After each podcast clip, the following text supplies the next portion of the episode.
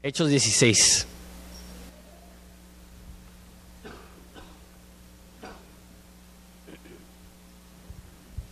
Vamos a empezar desde el versículo 11. Hechos 16, 11.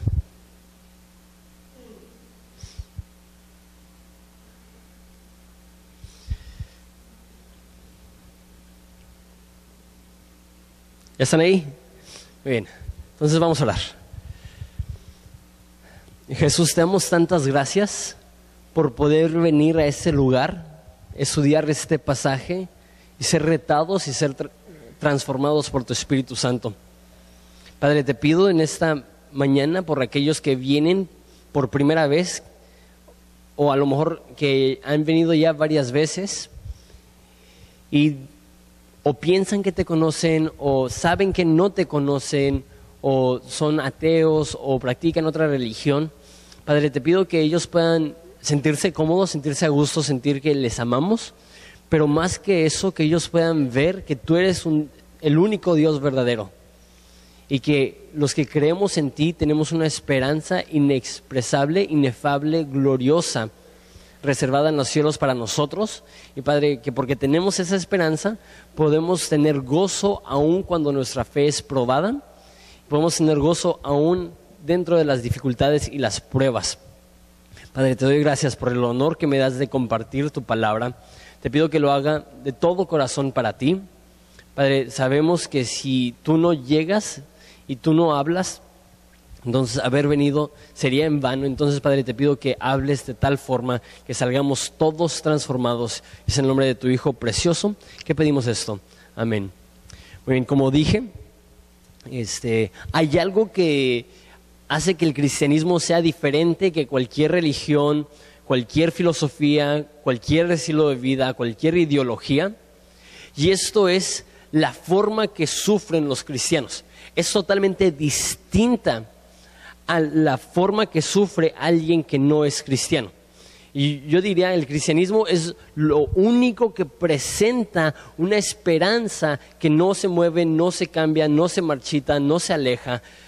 Y lo que sucede, dice C.S. Lewis, el autor de las crónicas de Narnia, que muchas personas no saben, de hecho era un autor cristiano, eh, C.S. Lewis dijo que nuestra felicidad no debe depender de algo que se puede perder. Y yo creo que todo ser humano en algún momento en otro o otro siente felicidad, siente gozo, siempre siente alegría, pero lo que sucede es que ese gozo está ligado a algo. Entonces, yo estoy feliz porque me casé, o yo estoy feliz porque tuve un hijo, o yo estoy feliz porque conseguí el trabajo que estaba buscando, yo estoy feliz porque busqué eh, una novia y la encontré, yo estoy feliz por cualquier motivo, pero el problema es cuando lo que amas se te quita, cómo reacciones, cómo reaccionas. Y eso demuestra realmente dónde estaba tu gozo. Ahora, el cristianismo está fundado en alguien que jamás se va. La Biblia dice, no te dejaré ni te desampararé. Eso significa que si nuestro gozo está en Cristo, jamás nos va a faltar el gozo. Que aún en las dificultades, aún en las tristezas, aún en la oposición, el cristiano verdadero siempre haya la forma de estar gozoso en Cristo, de tener alegría en Cristo. Y ahora voy a desarrollar esto, pero estamos a punto de ver a un hombre que va a ser golpeado, encarcelado y aún así va a estar gozoso. No sé tú, y no sé si te han golpeado por ser cristiano y no sé si te han encarcelado por ser cristiano, lo más probable es que no. Pero mi pregunta es, si llegara a suceder, ¿cuál sería tu reacción? Ahora, quiero leer eh, Filipenses 1.3, no vayan ahí. Dice así, esto es Pablo escribiéndole a la iglesia en Filipos, que es la ciudad que estamos a punto de ver hoy. Y Pablo dice, doy gracias a mi Dios siempre que me acuerdo de vosotros. Entonces, Pablo, siempre que recuerda su tiempo en Filipos, está agradecido. Dice, le doy gracias a Dios siempre que recuerdo mi tiempo en Filipos con ustedes. Entonces vamos a ver cómo estuvo ese tiempo y lo extraordinario que es que él está agradecido con Dios por ese tiempo, porque tú y yo estaríamos enojados con Dios si nos tocara algo parecido. Mira conmigo Hechos 16, 11, dice, zarpando pues de Troas, de hecho, estamos ya en el segundo viaje misionero de Pablo, en el cual está viajando mucho por barco, por eso tenemos atrás de mí un barco, un, este, zarparon de Troas, vinimos con rumbo directo a Somotracia y el día siguiente a Neápolis. Entonces ahí están viajando de ciudad a ciudad.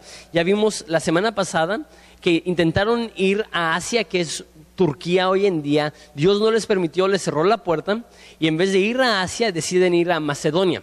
Macedonia es al norte de Grecia hoy en día. Entonces, para que se den una idea, están viajando de este, la zona del norte hacia el norte de Israel y están cruzando el mar y están yendo a Macedonia, versículo 2. Y de ahí este, a Filipos, que es la primera ciudad de la provincia de Macedonia, una colonia, o sea, es una ciudad pequeña, y estuvimos en aquella ciudad algunos días. Entonces reciben una visión de un hombre macedonio diciendo, vengan y ayúdenos. Ellos van a Filipos, que es Macedonia, con el fin de encontrar este hombre macedonio que está pidiendo ayuda. Versículo 13.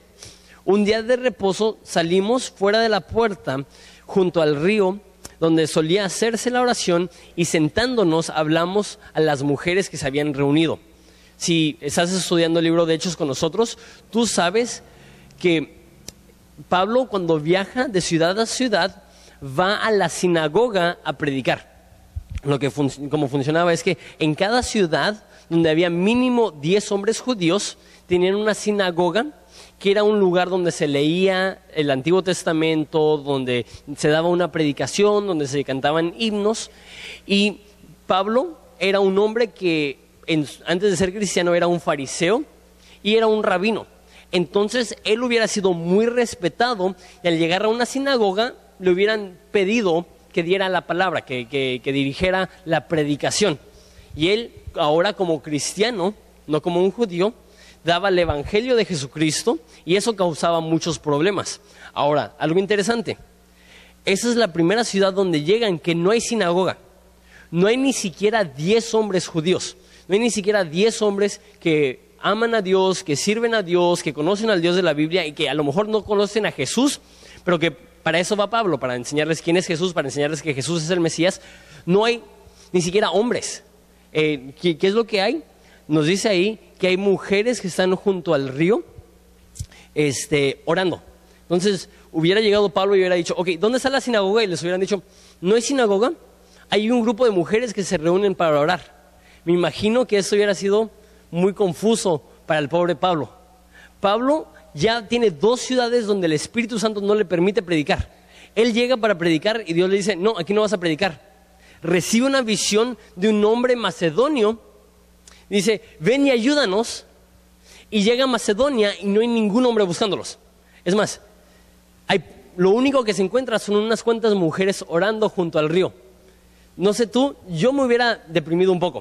Yo hubiera dicho, a lo mejor no, no escuché bien la voz de Dios, a lo mejor no vi bien la visión, a lo mejor no escuché bien lo que dijo el hombre, igual y no era macedonio, igual y llegué al lugar equivocado.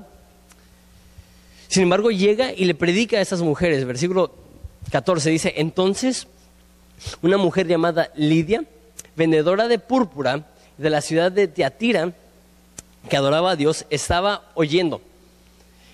Y el Señor abrió el corazón de ella para que estuviese atenta a lo que Pablo decía. Y cuando fue bautizada y su familia nos rogó diciendo, si habéis juzgado que yo sea fiel al Señor, entrad a mi casa y posad. Y nos obligó a quedarnos. Entonces empieza a predicar y hay unas cuantas mujeres y hay una mujer ahí que se llama Lidia. Esa mujer es interesante porque eh, dice que vende púrpura. Y tú dices, ¿qué, qué es eso? El púrpura es el color morado, obviamente, y ese color era muy, muy, muy difícil de conseguir en ese entonces y era considerado muy de lujo. Entonces, eh, vender púrpura sería vender un artículo de lujo, como hoy en día a lo mejor sería como vender casas de lujo o vender carros de lujo. Si estás vendiendo púrpura es porque tienes renombre, eres una persona de dinero. Entonces, Dios llega a esa mujer de dinero y ella se convierte. Ahí nos dice, versículo 15, que ella fue bautizada y su familia. eh, interesante. ¿Quién es la que está ahí? Ella. ¿Quiénes conocen a Jesús? Ella y su familia. Hay veces en las cuales Dios va a ver tu fidelidad a Dios y te va a recompensar y va a permitir que a través de tu fidelidad tu familia pueda conocer a Dios, tu familia pueda creer. No siempre, no estoy diciendo que es garantía. No estoy diciendo que si tú oras y que si tú buscas a Dios, entonces Dios tiene que salvar a las personas que están en tu casa. Pero te digo eso, es más fácil que Dios alcance a tu familia cuando tú estás viviendo de una forma correcta. Es más fácil que Dios alcance a tus hijos cuando tú estás orando por ellos. Y eso es importantísimo, vivir una vida de oración como Lidia. Y, qué bello que no solamente se convirtió ella, sino también toda su familia. Si tú eres madre de familia y estás orando por tus hijos, no te des por vencido. No te des por vencida. No sabes cuándo Dios les va a tocar. Y una vez más, no estoy diciendo que por tu fe Dios los va a salvar, porque la salvación es por fe de uno mismo. No hay nada que pueden hacer mis papás para salvarme a mí. Sin embargo, este, qué bello es saber como un hijo que tus papás están orando por ti y muchas veces eso es el empujoncito que necesita una persona para creer en Cristo. Y de hecho estoy muy animado. Eh, tuvimos esta semana el campamento de jóvenes en el Instituto Bíblico, fueron eh, alrededor de 20 chavos y chavas, este, y fue padrísimo y fue padre ver a, chavos que tienen hambre por las cosas de Dios, que quieren estudiar la Biblia. Y la verdad, a mí no me gusta enseñarle a adolescentes. Este, no es que les tenga miedo, pero les tengo miedo. Este, hay algo que cuando le enseño a, chavitos y están jugando, están platicando, están sacando el celular o lo que sea, no, no me gusta. No me gusta. A mí me gusta enseñarle a una, a una audiencia que está interactuando conmigo, que está recibiendo, que está escuchando. Y normalmente con los adolescentes batalla un chorro porque pues nada más no están ahí porque los llevaron, no están ahí porque quieren. Pero fue padre ver a, a 20 aborrecentes este, convertirse en amorecentes. fue padre ver a, a, a 20 niños que normalmente hubieran sido relajentos tranquilos, escuchando la palabra de Dios, recibiendo, orando juntos. La verdad, si no llevaste a tu hijo, eh, te lo perdiste. Igual y no te enteraste, lo anunciamos como un mes completo, pero vamos a hacer uno en el verano probablemente de cinco días. Entonces ahí para que estén informados y este, el plan es, todavía no hablo con Kiki Torres, pero a lo mejor invitamos a Kiki Torres a que venga, esté ahí con nosotros. Entonces eh, para que vayan ahorrando, para que vayan orando para el verano. Pero regresando a mi punto principal, Lidia ora, conoce a Dios y su familia entera conoce a Dios. Y esa es mi, oración, que Dios pueda ver la fidelidad tuya y que pueda alcanzar a tu familia. Una vez más, no es una garantía, Dios no tiene nietos, solamente tiene hijos. Entonces, no por tu relación con Él lo van a conocer, pero igual y sí va a ayudar. Versículo 16. Aconteció que mientras íbamos a la oración nos salió en encuentro una muchacha que tenía espíritu de adivinación, era la hija de Walter Mercado, este, la cual daba gran ganancia a sus amos adivinando. Entonces, eh, aquí nos dice que hay una niña eh, y es una muchacha y otras traducciones nos especifican y nos dice que es una este, niña que es una esclava. Entonces deja, explico esto en esa cultura, eh, que es una cultura muy triste, eh, mucho más machista aún que la cultura mexicana, que en esa cultura los hombres se creían superiores a las mujeres y una mujer no tenía derechos humanos casi, no podía votar, no podía tener propiedad, no podía testificar en corte y un esclavo tenía aún menos derechos que una mujer. Entonces una mujer que es esclava hubiera sido la clase social más baja. Ahora, una niña que es esclava hubiera sido lo más bajo de lo más bajo. Y es una niña que se están aprovechando de ella. Es una niña que está endemoniada. Y sus amos están tomando ese demonio y están lucrando con ella. Es algo terrible, es algo triste, es algo aborrecible. Ahora, deja explico esto. Hay veces en los cuales cosas como horóscopos, adivinación, cartas, como el tarot y eso, son puras farsas.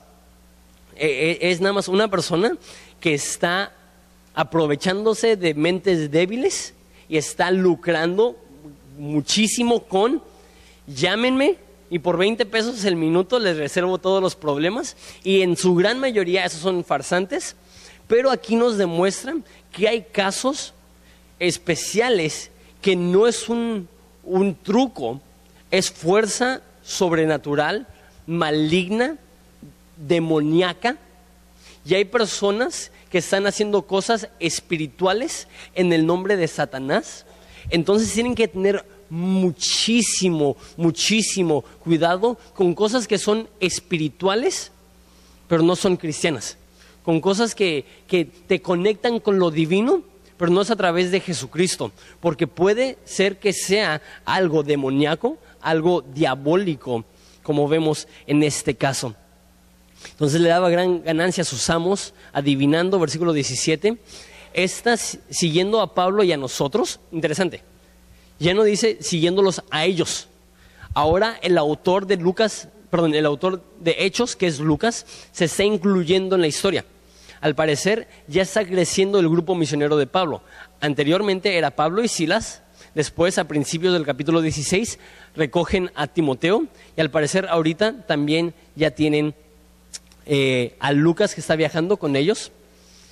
Hay e, esta mujer, esta niña más bien, está siguiendo a Pablo y a nosotros y daba voces diciendo, estos hombres son siervos del Dios Altísimo, quienes os anuncian el camino de salvación.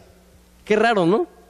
Creeríamos que si tienen un espíritu diabólico, un espíritu inmundo, que estaría maldiciendo a Pablo, que estaría atacando a Pablo, pero dice la verdad. Dice, ellos son siervos de Dios. ¿Son siervos de Dios? Sí. ¿Están anunciando la salvación? ¿El camino de salvación? Sí. Es muy raro. Muy, muy, muy raro lo que está sucediendo. Mira la reacción de Pablo. Y eso lo hacía por muchos días. Entonces Pablo tuvo bastante paciencia. Y este se volvió y dijo al Espíritu, te mando en el nombre de Jesucristo que salgas de ella. Y salió en aquella misma hora. No sabemos por qué se molestó Pablo, no sabemos por qué está desagradado eh, o por qué fue de desagrado para Pablo. Ah, puede ser que se quería asociar a lo que estaba haciendo Pablo. Entonces está diciendo, ellos son hijos de Dios, ellos tienen el mensaje de salvación y yo les estoy haciendo publicidad gratis para que cuando vengas a que te lea las cartas o que te lea la mano o que te diga tu futuro, tú pienses que yo también soy parte del equipo de ellos. Entonces puede ser que se quería asociar con Pablo y por eso Pablo se, se irritó. O puede ser que esto sea sarcasmo. ¿Por qué? Porque hasta ahorita solamente hay una familia que ha creído el mensaje de Pablo.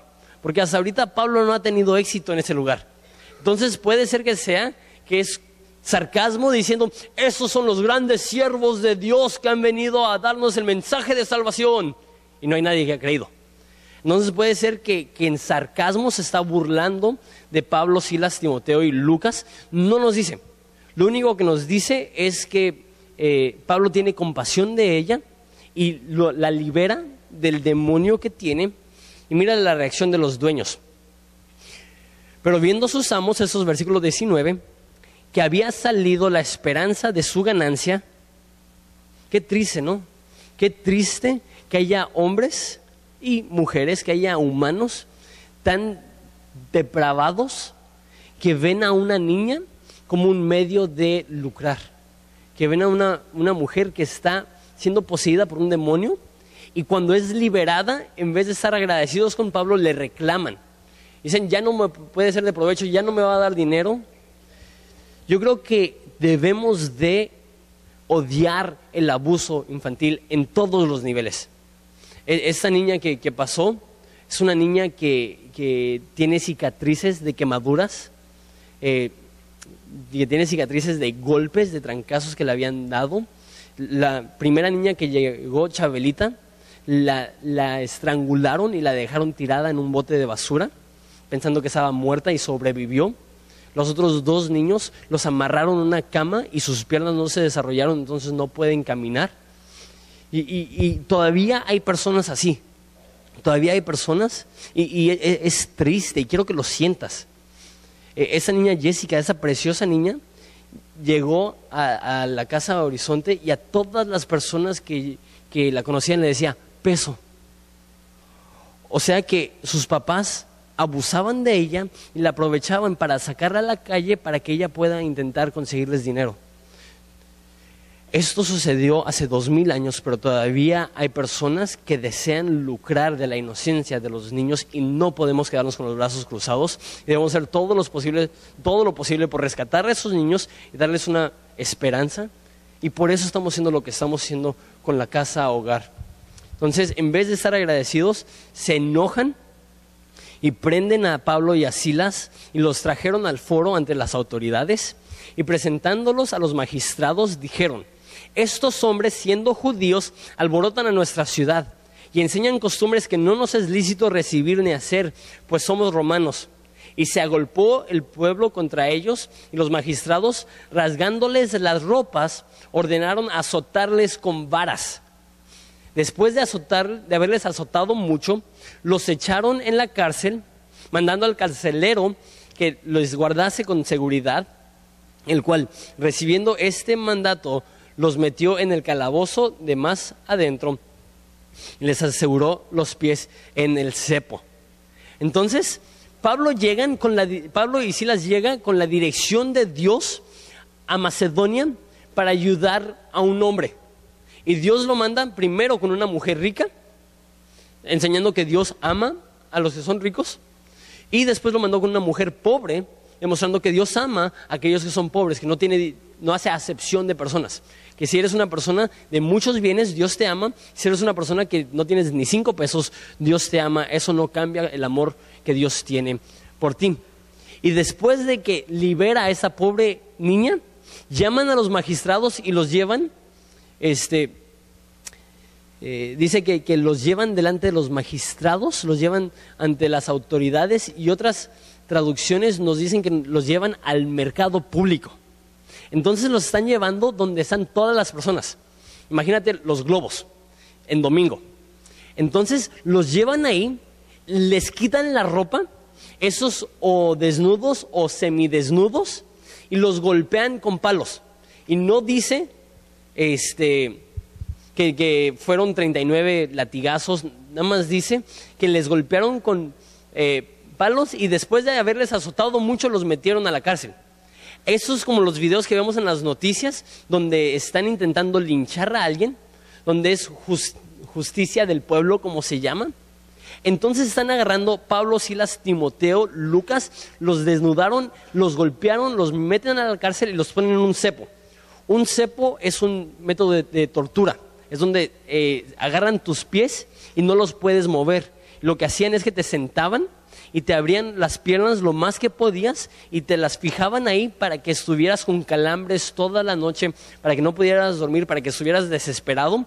No sé tú, pero yo me desespero muy rápido si no puedo mover los pies. Yo soy de, esas personas que, que, si las sábanas de la cama están este, abajo del sillón y no puedo mover los pies, me desespero. No, no, no sé por qué.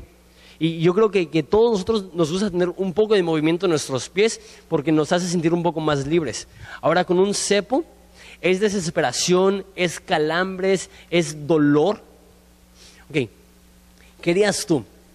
Si Dios te dice, ve a predicar a este lugar, llegas y no conoces a la persona que estabas buscando, no, muchas personas no se convierten solamente una familia te desnudan en un lugar público, te golpean por quién sabe cuánto tiempo y te meten a la cárcel y tienes que eliminar este concepto del siglo XXI de una cárcel. Esto es un lugar que hubiera sido tierra, hubiera sido como este, una cueva, no hubiera habido obviamente ni agua ni nada así, entonces está lleno de desechos humanos, está con un peste horrible, nada más es un lugar donde la enfermedad abunda y ahí estás y no te puedes mover y estás acalambrado y te han agarrado a golpes, te dejaron semi muerto. ¿Qué estarías haciendo? No sé tú, yo me estaría quejando. Y él estaría diciendo, Dios, ¿cómo puede ser que si yo te estoy obedeciendo, tú estás dejando que eso suceda? Dios, ¿cómo puede ser que no me protegiste? ¿Cuál es la reacción de Pablo y Silas? Mira conmigo versículo 25. Pero a medianoche, orando Pablo y Silas, cantaban himnos a Dios y los presos los oían. Ellos no se están quejando, están cantando. Ellos no están con una mala actitud. Ellos están felices. Y acuérdate, Pablo a futuro va a escribir y va a decir, le doy gracias a Dios con cada memoria y cada recuerdo de ustedes.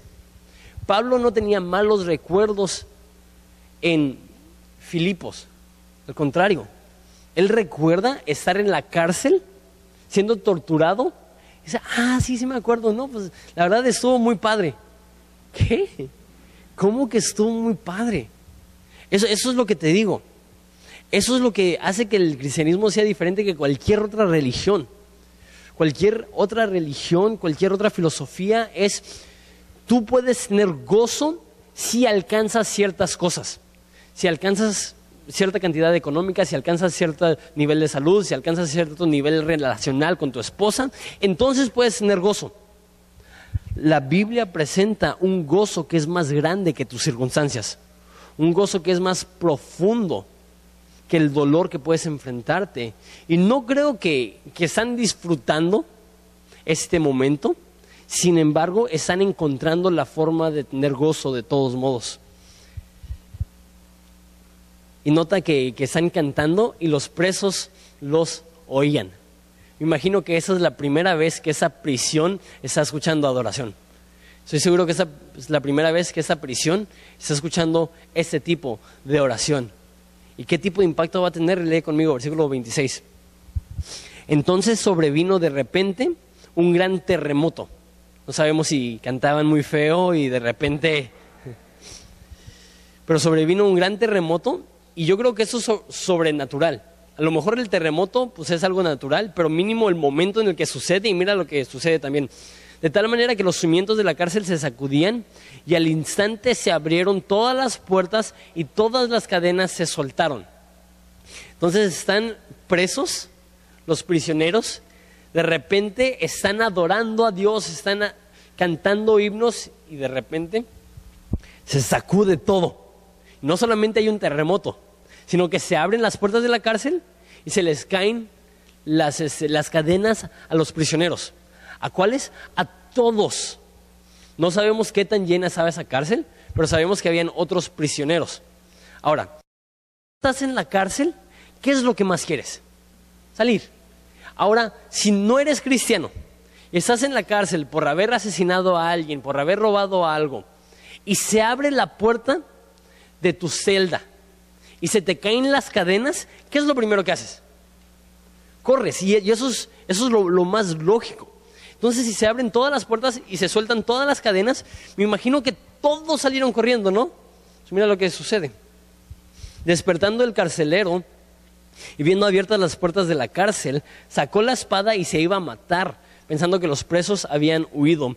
Mas Pablo clamó a gran voz diciendo, no te hagas ningún mal, pues todos estamos aquí. Nadie corrió, nadie se escapó, nadie se fugó. Todos estaban diciendo, y yo, creo que, que tiene que ser algo sobrenatural. ¿Cómo haces que un preso se quede encarcelado si las puertas se abren y solamente hay un guardia y quién sabe cuántos presos hay? Yo creo que los presos, al escuchar la oración de Pablo y Silas al escuchar su adoración y al ver el terremoto, yo creo que ellos sabían, Dios está haciendo esto por estos hombres. Esto no es una casualidad, esto es Dios. Y yo creo que se abren las puertas y casi casi se asoman. Así tengo esa imagen. Se asoman para ver qué están haciendo Pablo y Silas. Porque si Pablo y Silas corren, entonces todos corren. Pero si Pablo y Silas se quedan ahí, entonces nos quedamos y esperamos. E, eso es más o menos el motivo mínimo que yo creo que se quedaron ahí esperando. Y el carcelero está listo para suicidarse. ¿Por qué? Les he comentado que cuando tú eras un guardia y se te escapaba un preso, este, dependiendo de, de do- en qué región del Imperio Romano estabas, o tú recibías la condena de ese preso, entonces si él iba a estar encarcelado 10 años, tú ibas a estar encarcelado 10 años, o era un delito condenado a muerte para asegurarse que no iba a haber este, extorsión, que no iba a haber soborno más bien. Entonces, si una persona lo van a matar, le dice al guardia, mira, te doy dinero, tú di que me escapé. Ah, pues el guardia se queda con su dinero, se escapa, pero para que no sucediera eso, es un deli- era un delito condenado a muerte. Entonces, él pensaba, ya se me escaparon todos, me van a matar, mejor me mato antes de que me encuentren. Este, y Pablo le dice, no te hagas ningún mal, todos estamos aquí. Tener gozo en tribulación hace que tengas una influencia increíble.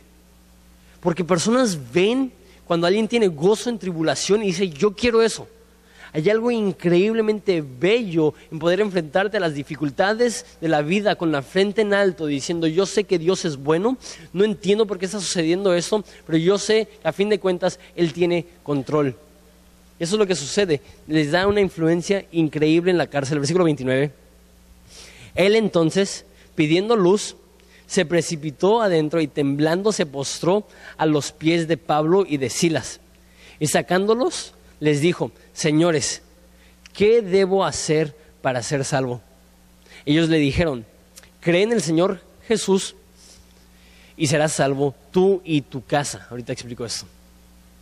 Y le hablaron la palabra del Señor a él y a todos los que estaban en su casa, y él tomándolos aquella misma hora de la noche, les lavó las heridas. Qué bello.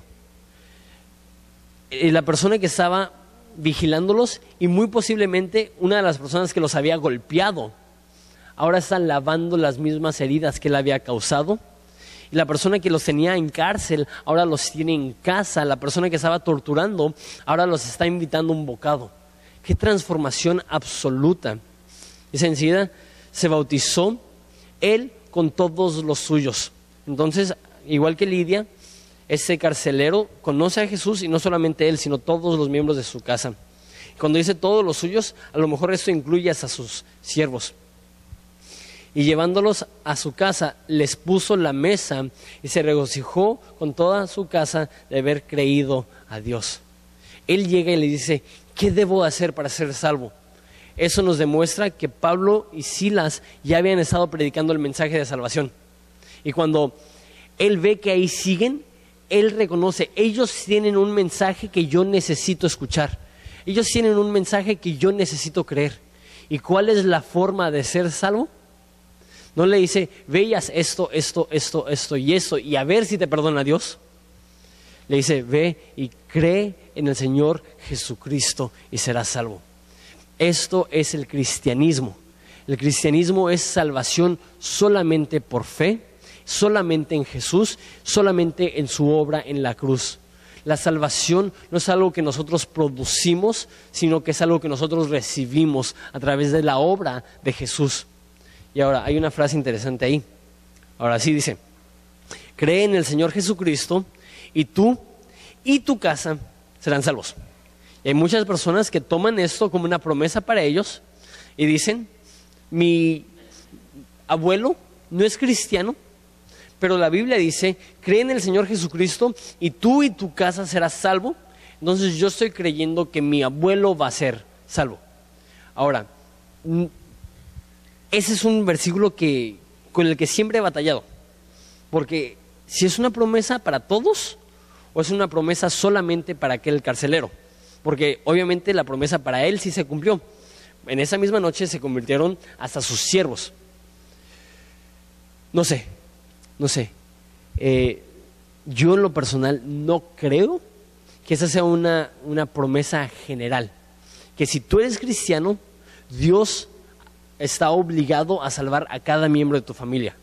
La Biblia dice en Lucas que Dios dice, no creas que vine a traer un, eh, paz, sino que vine a traer una espada y vine a poner a nuera contra suegra, aunque eso ya sucedía, pero vine a traer este conflicto entre padre e hijo, hija y madre. Entonces van a haber veces que el convertirte en cristiano va a hacer que tu familia te rechace, va a hacer que tu familia no quiera nada ver contigo. Y una vez más, debemos de orar por nuestra familia, debemos de creer que Dios quiere sanar y salvar a nuestros familiares, pero simplemente no estoy convencido que esa es una promesa para todos, sino que es una promesa simplemente para este eh, carcelero.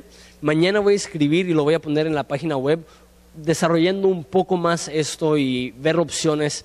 Entonces, eh, sé que eso es polémico, pero mañana lo voy a intentar explicar un poco más en la página de la iglesia. Versículo 35. Cuando fue de día, los magistrados enviaron alguaciles a decir, suelta a aquellos hombres. Y el carcelero hizo saber esas palabras a Pablo, me encanta. Se van a la casa, cenan, Pablo bautiza a estos cuates y de repente dice el carcelero, bueno, pues ya va a ser de mañana, pues nos regresamos a la cárcel, ¿no? Y lo pone otra vez en la cárcel, le pone otra vez el cepo. Es como que, qué padre que Pablo está dispuesto a hacer esto, aunque Dios le pudo haber dado libertad, como lo hizo con Pedro, se regresa, ¿por qué? Porque si no van a matar a ese cuate. Y en amor a esta persona, él está dispuesto a permanecer en la cárcel. Me pregunto si a lo mejor este era el hombre macedonio. Me pregunto si esta era la persona que Dios tenía en mente cuando Dios habló y llamó a Pablo a Macedonia. Cuando fue de día, los magistrados enviaron a alguaciles a decir, suelta a aquellos hombres. El carcelero hizo saber esas palabras a Pablo. Los magistrados han mandado a decir que se os suelte, así que ahora salid y marchaos en paz. Pero Pablo les dijo, después de azotarnos públicamente sin sentencia judicial, siendo ciudadanos romanos, nos echaron en la cárcel y ahora nos echan encubiertamente? No, por cierto, vengan ellos este, mismos a sacarnos. Los alguaciles hicieron saber estas cosas a los magistrados, los cuales tuvieron miedo al oír que eran romanos. Y viniendo les rogaron y sacándolos les pidieron que salieran de la ciudad. Entonces saliendo de la cárcel entraron en casa de Lidia y habiendo visto a los hermanos los consolaron y se fueron. Entonces, en ese entonces el imperio romano era obviamente el imperio más fuerte. Y ser un ciudadano romano te daba ciertos derechos. Uno de los derechos que te daba ser ciudadano romano era que no te podían golpear ni, encarcelar sin un juicio formal. Entonces, ¿qué es lo que hicieron con Pablo y Silas? Los golpearon y los encarcelaron sin un juicio. Llegan las personas y para que ya no haya más alboroto, los intentan liberar sin que nadie se dé cuenta, en secreto. ¿Y qué es lo que hace Pablo? No, no, no, no, no. Ahora, si tú rompiste la ley, tú ven y suéltanos públicamente para que todos vean tu error. Y dice ahí que les dio miedo cuando se enteraron que eran ciudadanos eh, romanos. Pablo es bien colmilludo. Y, me gusta porque, porque me identifico. De, hecho, de hecho, tengo cinco colmillos. No, ni les estoy mintiendo. Nací y me faltaron dientes y uno de mis colmillos de leche nunca se me cayó y me tuvieron que poner una corona. Entonces literalmente tengo cinco colmillos. Entonces Dios así lo quiso. Dios me predestinó desde antes de la fundación del mundo a ser colmilludo. la pregunta es, ¿Debe un cristiano o puede un cristiano buscar apoyo del gobierno para hacer justicia si alguien ha cometido un delito contra ti?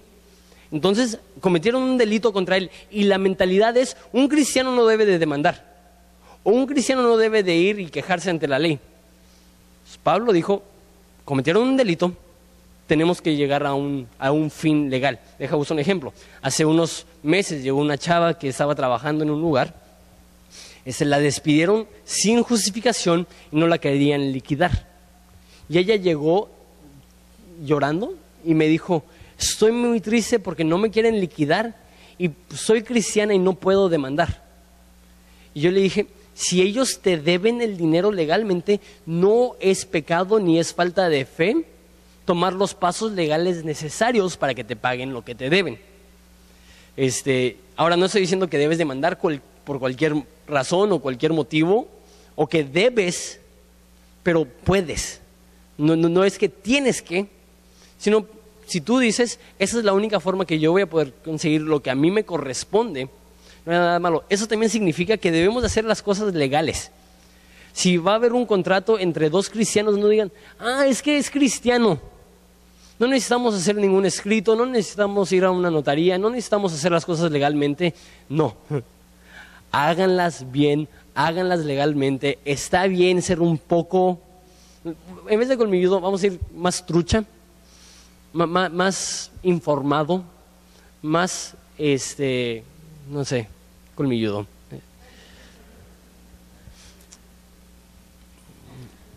Entonces, este, lo sacan. Y, una vez más, eh, me impresiona, me, impresiona porque, porque ¿cómo puede ser que en la cárcel tenga gozo una persona? Quiero darles cuatro cosas que el gozo no es, porque yo creo que muchas veces malentendemos lo que significa eh, que Dios quiere que seamos personas de gozo, y después les voy a dar cuatro cosas que el gozo sí es.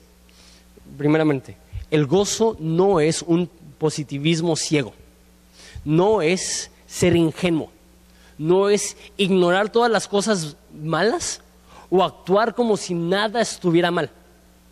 Entonces, eh, por ejemplo, hay ciertas sectas que dicen que un cristiano jamás debe estar triste. Jamás debe estar triste. Entonces vas a sus funerales y no hay nadie que está derramando ni una lágrima. Y es como si nada hubiera sucedido. Eso no es gozo. Eh, el gozo no es positivismo ciego que tú dices, no, es como si nada hubiera sucedido. Si algo ha sucedido, Está bien que lo sientas. El gozo no es ignorar todo y vivir como si nada hubiera pasado. El gozo tampoco es una emoción temporal. Eso es más como felicidad. Felicidad viene y va. Felicidad, te sacas un 10, estás feliz. Te sacas un 5, no estás feliz. Es una emoción fluctuante, es algo que cambia. El gozo no es así. El gozo es algo constante en la vida de un cristiano. Por eso la Biblia dice, regocijaos siempre. Número tres, el gozo no es algo que no puedes controlar. La Biblia dice en Juan 14, Jesús hablando con sus discípulos, cuando él está a punto de morir, le dice, no se turbe vuestro corazón. Eso significa que el estado emocional de nuestro corazón es algo que se puede controlar. No eres una víctima de tus circunstancias, tú escoges la actitud que tomas en cualquier circunstancia. Por eso la Biblia dice, regocijaos, es un mandato, lo podemos hacer aunque nuestras circunstancias no sean favorables. Y número cuatro, gozo no significa la ausencia de tristeza. Yo creo que el mejor ejemplo de esto es Jesús la Biblia dice que él era un varón de dolores, experimentado en todo tipo de tristeza. La Biblia dice que él llegó a la tumba de uno de sus mejores amigos y dice, y Jesús lloró. Entonces, ¿era Jesús un hombre gozoso? La Biblia dice que Jesús dice, mi gozo les dejo, mi gozo les doy para que su gozo sea completo. Eso significa que si tenemos el gozo de Cristo, nuestro gozo va a ser completo, total, no se puede aumentar, no hay un gozo superior al gozo que da Cristo. Entonces, ¿cómo puede ser que, que el varón de dolores diga, mi gozo les doy? Puedes tener al mismo tiempo tristeza y gozo. ¿Cómo? Pues el gozo es cuatro cosas. Gozo es el descanso alegre que encontramos en Cristo. Es decir, no sé qué es lo que va a suceder, no sé por qué está sucediendo de esa forma, no sé por qué Dios permitió que esto sucediera, pero yo quiero descansar en Él, entendiendo que Él tiene control perfecto, total. Estaba leyendo un libro por Martín Lutero, este, y él dice, hablando de Romanos 8:28, que dice que todas las cosas ayudan a bien a los que aman a Dios. Él dice que cada circunstancia es esclavo del cristiano, que todo lo que sucede Dios lo ha puesto bajo de nosotros con el fin de que ayude a nuestro bien. Entonces no siempre va a ser algo que vamos a pedir o que vamos a querer, pero siempre va a ser algo que Dios va a usar para nuestro bien. Déjalo digo de esa forma. Todo lo que tienes ahorita, ya sea favorable o algo que no hubieras pedido, son cosas que hubieras pedido si tuvieras la mentalidad de Dios. Si supieras todo y si supieras el fin de todo, Dios te ama tanto que Él solamente te va a dar lo mejor. A lo mejor tú dices, eso no se siente como lo mejor, créeme. A fin de cuentas, la resurrección entre los muertos, cuando estés en la presencia de Jesús perfecto, vas a entender. Acuérdate, con razón permitió esto. Y ahorita no lo entendemos. No, digo que es una fe ciega, es una confianza incondicional diciendo, yo sé que Dios es fiel, yo sé que Dios es bueno, e interpretas tus circunstancias con el filtro de Dios, no interpretas a Dios con el filtro de las circunstancias. Déjame explico eso. Cuando eh, interpretas o te fijas a Dios con el filtro de las circunstancias es, esto me falló, entonces Dios no me ama. Esto no salió como quería, entonces Dios es malo. Eso interpretar a Dios con el filtro de las circunstancias debe ser al revés. El filtro es Dios. Tú dices, Dios es bueno, entonces esa circunstancia tiene un buen fin. Dios es amor, entonces esa circunstancia Él la dejó porque de alguna forma u otra voy a entender más profundamente su amor a través de esto. Entonces, gozo es el descanso alegre que encontramos en Cristo número dos. Gozo es un estado de mente que afecta a tu estado físico. El gozo empieza en la mente. El gozo empieza a través del agradecimiento. ¿Sí entiendes? Que no importa cuánto estás sufriendo tú ahorita, hay alguien que anhela estar donde tú estás. A lo mejor te duele la espalda. Hay personas en el mundo que le duele la espalda, la cintura y el cuello. Y si a ellos solamente le doliera la espalda, vivirían con gozo. A lo mejor tú dices, no, no, es que a mí me dejó la novia. Hay personas que la novia las, los traiciona y después de 25 años de mentirles, los deja. Y dicen, si solamente me hubiera dejado la novia cuando tenía seis meses con ella. Y hay alguien, alguien cercano a ti que anhela estar en tus circunstancias. Y si ellos tuvieran tus circunstancias, tendrían un gozo increíble. Eso me demuestra que tú puedes escoger tener gozo, estando agradecido por todo lo que tienes. La Biblia dice eh, en Santiago que todo don perfecto y toda dádiva buena viene de Dios, el Padre de las luces.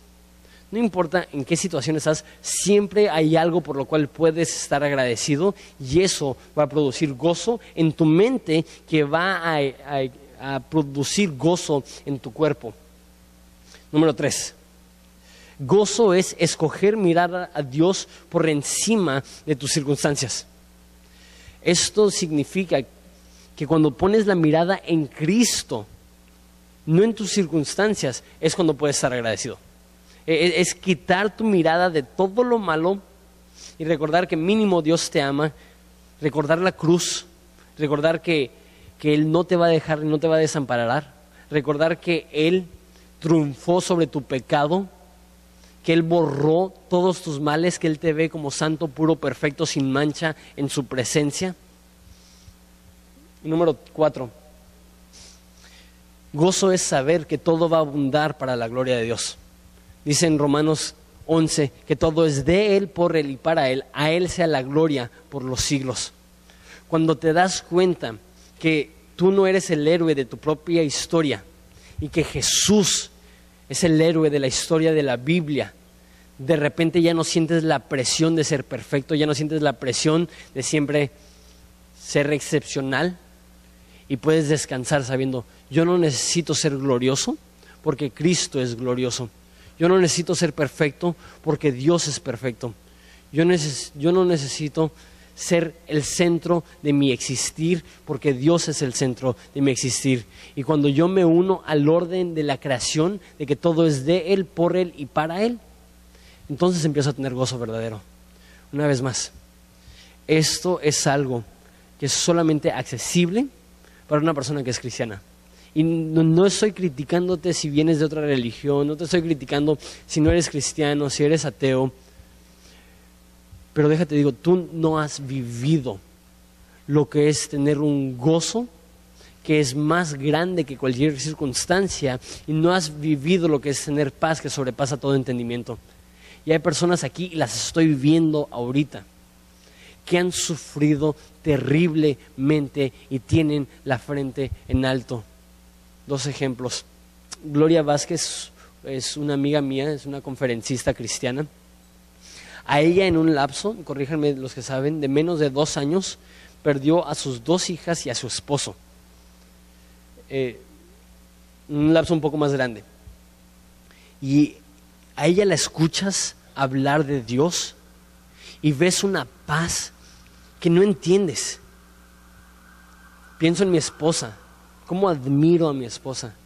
Muchos de ustedes saben, pero no todos saben, que, este, que su mamá se enfermó hace como cuatro años de cáncer, le detectaron un, tumor en el cerebro. Ella estaba estudiando aquí en Ensenada, en nuestro instituto bíblico, y se regresó a Hermosillo, de donde es, para cuidar a su mami.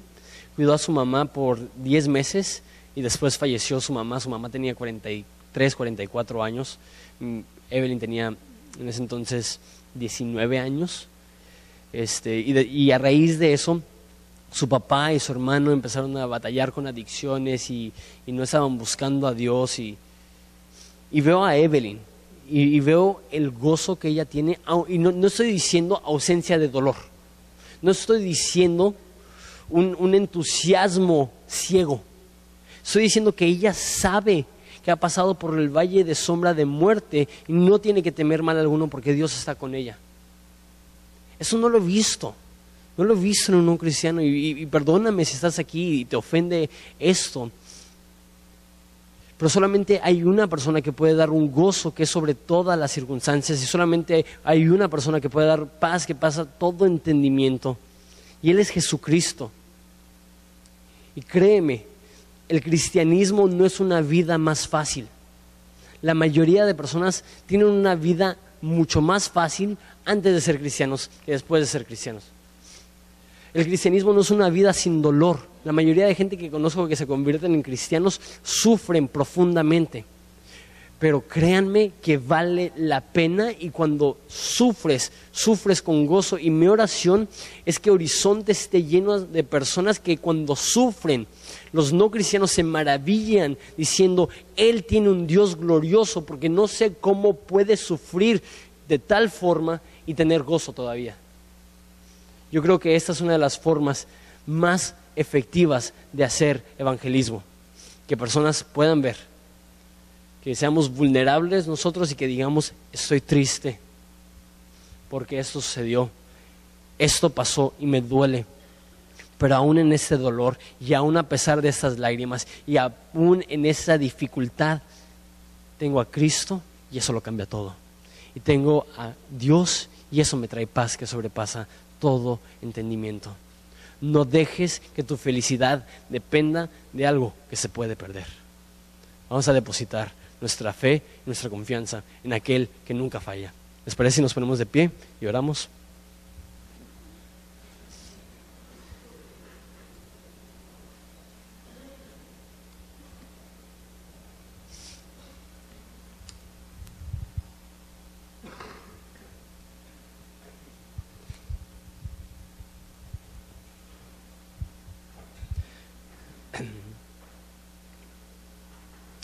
Padre, te pido por las personas que están aquí